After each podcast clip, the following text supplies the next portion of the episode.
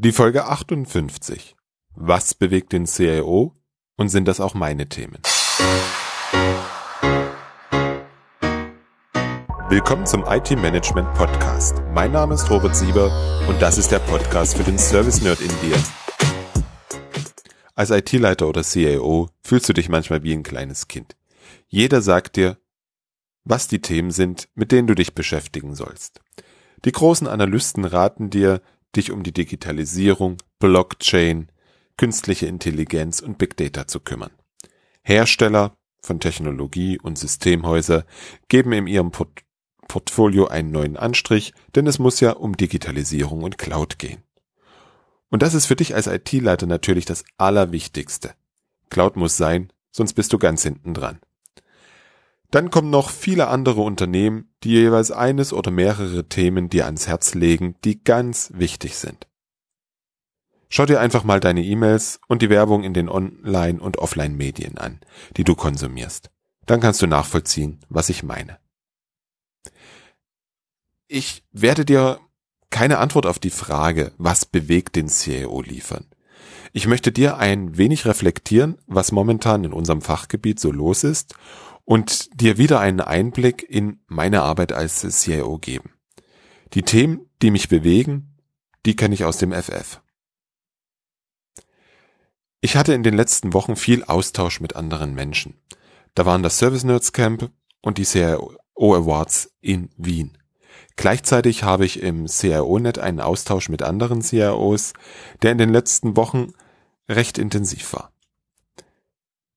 Die Erlebnisse nehme ich als Basis meiner, hm, in Anführungsstrichen, Analyse. Lass mich mit der CIO-Agenda des CIO-Net beginnen. Das CIO-Net nennt sich selbst die größte Gemeinschaft von IT-Executives in Europa. Mitglied sind über 5000 europäische CIOs, CTOs und IT-Direktoren. Ein eine sehr interessante Zusammenstellung mit teilweise interessanten und vor allem weiterführenden Diskussionen, die durchaus auch mal am Wochenende in der WhatsApp-Gruppe geführt werden. Anfang des Jahres wurde eine Umfrage durchgeführt, die die Prioritäten der deutschen CIOs als Basis für unsere diesjährige Arbeit in dieser Gruppe ermitteln sollten. Als Basis wurden die zehn Strategic Technology Trends von Gartner gewählt was natürlich die Auswahl sehr auf die durch die Analysten gehypten Punkte einschränkt. Das Ergebnis?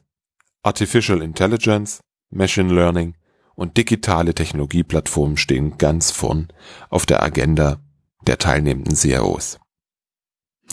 Das ist mir persönlich ein Stück weit, ein Stück zu weit an der Oberfläche. Interessanter finde ich den Punkt, der als Digital Majority Check überschrieben wurde. Hier kommen konkrete Punkte zutage. 62 Prozent sehen mehr Raum für Effizienzerhöhung.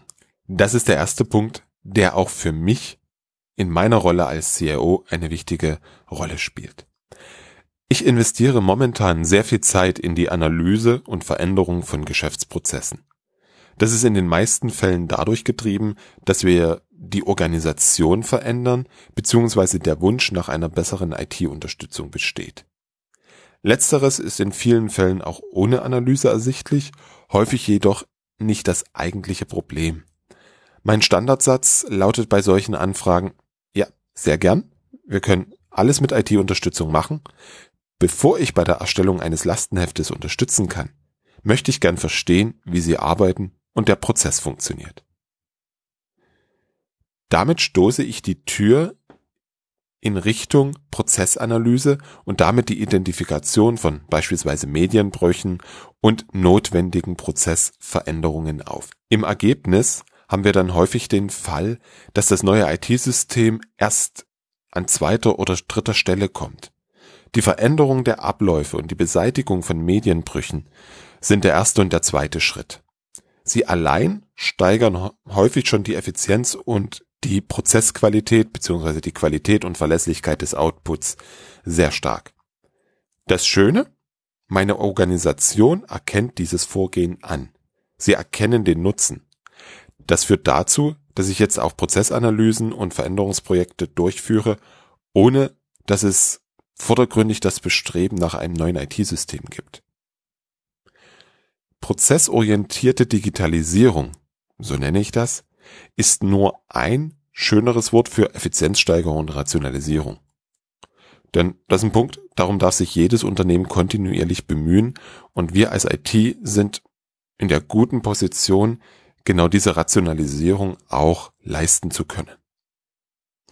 Die IT als Prozessberater ist meiner Meinung nach eine Voraussetzung, dass digitale Geschäftsmodelle erfolgreich entwickelt werden können. 72 Prozent sehen mehr Raum für die digitale Innovation. Der Einsatz von IT, um das Kerngeschäft weiterzuentwickeln. Also die berühmten digitalen Geschäftsmodelle.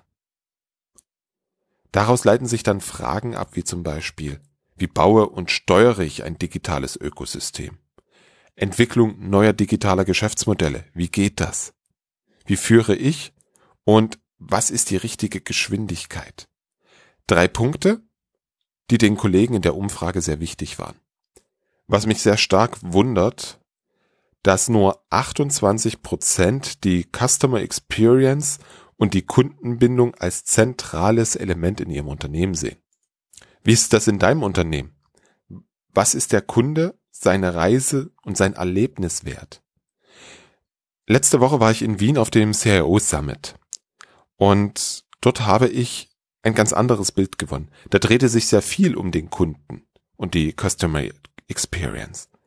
Es waren insbesondere Unternehmen aus den Bereichen Handel, Banken, Konsumgüterhersteller und Versicherungen. Ihnen geht es um die Kundenreise.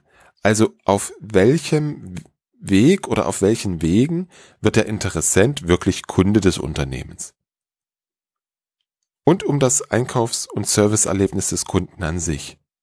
Die sogenannte User Experience auf allen Kanälen war wichtig. Omnichannel heißt es dann, glaube ich, im Handel. Was das wirklich bringen kann, hat Spar an einem Beispiel gezeigt. In einem Markt in Uninähe in Wien können Studenten ihr Frühstück online bestellen, bezahlen und es steht dann einfach zur Abholung im Markt bereit. Der Markt konnte seinen Umsatz so stark steigern, da mehr Studenten den Service nutzten, als vorher in das Geschäft kamen. Der begrenzende Punkt im davor war die Wartezeit vor allem an den Kassen. Da jetzt alles vorbestellt und konfektioniert ist und bezahlt, ist der Durchsatz wesentlich höher und das führt zu einem wesentlich höheren Umsatz. Für mich ein Beispiel, was wir durch Analyse der Touchpoints der Kunden und Innovationsfreude gewinnen können. Vorteil sowohl für das Unternehmen als auch für den Kunden. Ich habe in Wien mit einer ganzen Reihe von CIO-Kollegen aus Versicherungen gesprochen. Das Problem dieser Unternehmen ist der direkte Zugang zu den Kunden. Gerade Versicherungen und auch Hersteller von Konsumgüter haben heute keinen direkten Zugang zum Kunden. Da ist ein Händler oder eine Agentur dazwischen. Diese haben die Kundenbeziehung. Um maßgeschneiderte Angebote für jeden Kunden zu unterbreiten, brauchen Versicherungen und Hersteller von Konsumgütern den direkten Zugang und die Daten des Kunden. Ja, Big Data und Analytics war auch ein großes Thema in Wien. Diese Punkte spielen bei mir auf Arbeit momentan kaum eine Rolle. Ich bin überzeugt, dass einige Unternehmen, die wir betreuen, von einer stärkeren Ausrichtung auf Customer Experience, der Erhöhung des digitalen Anteils im Geschäftsmodell sowie der Datenanalyse profitieren können. Leider gelingt es mir momentan nicht, den richtigen Hebel zu finden. Vielleicht scheitere ich auch einfach an einer gewissen Beharrlichkeit. Da bin ich mir noch nicht so recht im Klaren im Moment. Für andere meiner Unternehmen spielen diese Themen rein aus ihrem Geschäftsmodell, rein aus dem, was sie tun, überhaupt keine Rolle. Wie ist das in deinem Unternehmen? Von welchen Möglichkeiten kann dein Unternehmen profitieren? Die Frage ist wichtig. Ich glaube, eine Aufgabe der IT ist es, dem Unternehmen aufzuzeigen, was mit Technologie heute möglich ist. Denn irgendwie muss der Innovationskatalysator ja in Gang gebracht werden. Das setzt meiner Meinung nach Wissen über das Geschäft, den Kunden und die Prozesse voraus. Am erfolgreichsten sind ganz konkrete Vorschläge. So nach der Devise, ich kann mir vorstellen, dass wir mehr Kunden gewinnen können, wenn wir Bargeld, Kartenzahlung und die Verwaltung des Kontos in einer App auf einem Gerät verbinden. Das Handy haben die meisten immer dabei. Das wäre ein Pitch in einer Bank, um das App-Banking nach vorn zu bringen. Das führt mich zu einer Herausforderung, die wir auf dem Service Nerds Camp diskutiert haben und die auch in Wien immer wieder eine Rolle spielte. Wie organisiere ich die IT? Oder wie schaffe ich Innovation und einen stabilen Betrieb mit der bestehenden Organisation? Wenn du die letzten Podcasts gehört hast, dann weißt du, dass mich persönlich auch das herumtreibt und es geht sicherlich dir und vielen anderen auch so. Ich möchte hier jetzt nicht über die bimodale IT sprechen. Dazu verweise ich dich auf den vorletzten Podcast. Dort habe ich mir vor kurzem ja die Gedanken darüber gemacht und dir dargelegt. Den Link dazu findest du in den Show Notes unter www.different-thinking.de slash 058. Wie du weißt, dringend schlägt wichtig. Also Betrieb schlägt Projekt. So zumindest die Realität in vielen Unternehmen. Auch bei mir. Auf dem Service Nerds Camp gab es dazu eine Session. In dieser wurde diskutiert, welche Maßnahmen du ergreifen kannst, damit das nicht passiert. Hier eine Auswahl. Automatisierung, Automatisierung, Automatisierung. Im ersten Schritt klassische Runbook Automation und dann der Einsatz von künstlicher Intelligenz, so dass der Automat dazulernt. Für mich gibt es hier einen großen Nachholbedarf. Zweiter Punkt, Self-Services. Den Kunden in die Lage versetzen, sich selbst zu helfen. Wissen so dokumentieren, dass der Nutzer es nachvollziehen kann und so seine Frage selber beantworten kann. Da verweise ich dich auf das Gespräch mit Kai Altenfelder zum Thema Knowledge Centered Service. Dieses Wissen dann über eine gute Suchengine oder ein Chatbot zur Verfügung stellen, das erleichtert dem Nutzer, das Wissen zu konsumieren. Und der dritte Hauptpunkt war Projektarbeit schützen. Mechanismen schaffen, dass die Kollegen, die im Projekt arbeiten, nur gestört werden, wenn es wirklich brennt. Dabei ist es meiner Meinung nach egal, ob wir über ein Projekt oder Innovation reden. Die Zeit darf zur Verfügung stehen und muss geschützt sein. Sonst geht es einfach nicht vorwärts. Sonst hast du einfach nur die Chance, eine parallele Organisation aufzubauen. Und das habe ich im letzten Podcast ja schon mal diskutiert was da die Nachteile sind.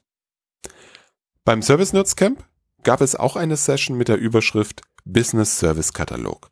Was steht drin? Wie komme ich zum Business Service? Und was sind die Erfolgsfaktoren? Ich selber habe in Wien eine Session unter dem Titel Das IT-Budget gehört in die Fachabteilung gehalten. Die Story der Session ist relativ einfach. Wenn eine IT-Abteilung Business Services anbietet, die Services sinnvoll abgrenzt und einen realen Preis an den Service schreiben kann, braucht sie kein IT-Budget. Sie finanziert sich aus den laufenden Einnahmen. Sie finanziert nicht nur die Betriebskosten, sondern sie finanziert auch die Innovation aus diesen laufenden Einnahmen. Es wird deutlich, an welcher Stelle in der Wertschöpfungskette welcher Beitrag geleistet wird. Die Fachabteilung kann entscheiden, ob dieser Beitrag den Preis wert ist und den Preis kann die Fachabteilung über ihre Anforderungen und Service Level steuern. Ziel ist es, dass die IT sich als rechenschaftspflichtiger Servicebroker positioniert. Der Wertbeitrag ist klar und beide Seiten übernehmen Verantwortung für die Kosten. Dazu werde ich auch am 13. September in Köln beim ersten deutschen CIO Summit sprechen. Voraussetzung dafür, dass das klappt, ist der Business Service Katalog. Die Session in Wien war voll. Ungefähr die Hälfte der Teilnehmer hatte einen Service-Katalog. Nur ganz wenige haben ihn aktiv gepflegt und bei den meisten erfolgt die Abrechnung der IT-Kosten über eine Umlage. So refinanzieren die Kollegen ihr Budget. Die Gespräche nach der Session haben mir gezeigt, dass das Interesse am Thema sehr groß ist. Das scheint immer noch ein ungelöstes Thema zu sein. Aus meiner Sicht ist diese Serviceorientierung Voraussetzung für eine erfolgreiche Digitalisierung.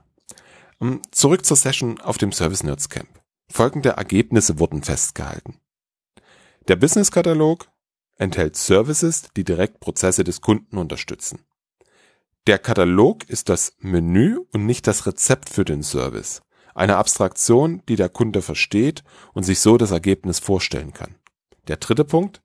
Der Katalog wird mit dem Kunden gemeinsam entwickelt. Er kommuniziert Nutzen und Vorteile. Und der letzte Punkt war einfache und nachvollziehbare Struktur. Frei nach dem Motto Keep it simple stupid. Natürlich ein Thema, was auch mich bewegt. Nachdem zum 1.1. diesen Jahres der Service Broker mit seinem Angebot live gegangen ist, sind inzwischen neue Dienste hinzugekommen. Weitere befinden sich gerade in der Entwicklung. Und einige werden aufgrund veränderter Anforderungen gerade neu geschnitten. Das heißt, ich bin in der Phase des Pflegen des Servicekatalogs. Und das ist eine ganz, ganz wichtige Phase. Ein Katalog der letzten Saison wird nicht mehr genutzt. Vom Kunden nicht und von der IT nicht. Und damit gäbe es eine Leiche mehr im Keller mit den innovativen und nach Abschluss vergessenen oder vernachlässigten Projekten. Im Zusammenhang damit gibt es ein Thema, was ich momentan sehr interessant finde. Wie sieht die zukünftige Serviceerbringungsplattform für mein Unternehmen aus? Ich möchte konsolidieren und habe kein Interesse daran, Blech zu erwerben und bei mir auf Betriebstemperatur zu kühlen. 7x24 spielen für mich keine Rolle. Know-how ist bereits heute durch externe Dienstleister abgedeckt. Das Thema physikalische Sicherheit ist bei uns gut gelöst. Ich habe auch keine volatilen Anforderungen an die Leistung einer Infrastruktur. Das ist die Ausgangssituation. Meine Anforderungen sind vielmehr folgende. Ich möchte Services einkaufen. Nein, keine Infrastructure as a Service, sondern Dokumentenmanagement, ERP, E-Mail, Personalverwaltung und so weiter als Service. Software as a Service. Abgerechnet pro Nutzer und Monat. Ich möchte Funktionalität und Integration einkaufen. Ich möchte skalierbare Leistung und ebenso skalierbare Kosten. Das heißt, verbrauche ich mehr, möchte ich mehr zahlen. Verbrauche ich weniger, möchte ich weniger zahlen. Ich brauche keine Sprunginvestition. Beziehungsweise ich möchte keine Sprunginvestition tätigen, nur weil die Grenze von irgendetwas erreicht ist. Ich möchte mich nicht um den Lebenszyklus von irgendetwas kümmern, von irgendeinem Produkt. Was für mich hier im Blog und Podcast wunderbar funktioniert, scheint in der Enterprise IT ein Problem zu sein. Momentan stellt es sich mir so dar, dass ich Infrastructure as a Service kaufen kann, um dann für die einzelnen Applikationen Dienstleister zu überreden, mir diese zu betreiben. Das Überreden meine ich ernst. Ich habe momentan starke Probleme, meinen ERP-Dienstleister dazu zu bringen, mir das als Service anzubieten. Und bei Infrastructure as a Service stehe ich momentan vor dem Punkt, dass eine Betrachtung der Kosten wohl nicht zugunsten der IaaS-Anbieter ausgeht. Selber kaufen und betreiben lassen scheint das günstigere Modell zu sein. Das ist wahrscheinlich deswegen so, da ich keine der oben genannten zusätzlichen Anforderungen wie 7, 7x24, Know-how oder physikalische Sicherheit habe. Und ich habe auch keine volatile ähm, Lastsituation meiner Infrastruktur. Verrückt, oder? Ich werde darüber definitiv berichten. Wenn du da schon Erfahrung hast, schreibe mir, ich würde mich gern dazu mit dir austauschen. Kommen wir kurz noch zum letzten Punkt. Datenschutzgrundverordnung. Auch das war in Wien ein Thema und beschäftigt mich auf Arbeit. Das ist der Punkt, zu dem ich momentan am wenigsten sagen könnte und auch noch nicht wirklich was zu berichten habe. Dem Thema werde ich mich die nächsten Wochen und Monate nähern und werde natürlich hier auf jeden Fall berichten. Bevor du abschaltest, möchte ich einen wichtigen Punkt noch loswerden. Egal, was Analysten, Hersteller oder ich dir sagen, nur du und dein Unternehmen könnt entscheiden, was für euch wichtig ist. Schau dir das Geschäft deines Unternehmens an, sprich mit den Menschen und überlegt gemeinsam, was für euch die Dinge sind, an denen ihr arbeiten wollt. Dann schau dir deine IT-Organisation an und überlege, ob diese für dein Unternehmen gut aufgestellt ist. Wenn nicht, identifiziere die notwendigen Änderungen und setze diese um. Ich möchte dir immer wieder Input dafür geben und danke dir, dass du dir die Zeit nimmst, den Podcast zu hören. Denk bitte dran, dass du eine Karte für den Serview-Kongress gewinnen kannst. Schick mir dazu einfach eine E-Mail an robert at different-thinking.de und du bist im Lostopf. Die Links zur heutigen Folge findest du in den Shownotes unter www.different-thinking.de slash 058. Ich danke dir fürs Zuhören und freue mich, wenn du das nächste Mal wieder reinhörst.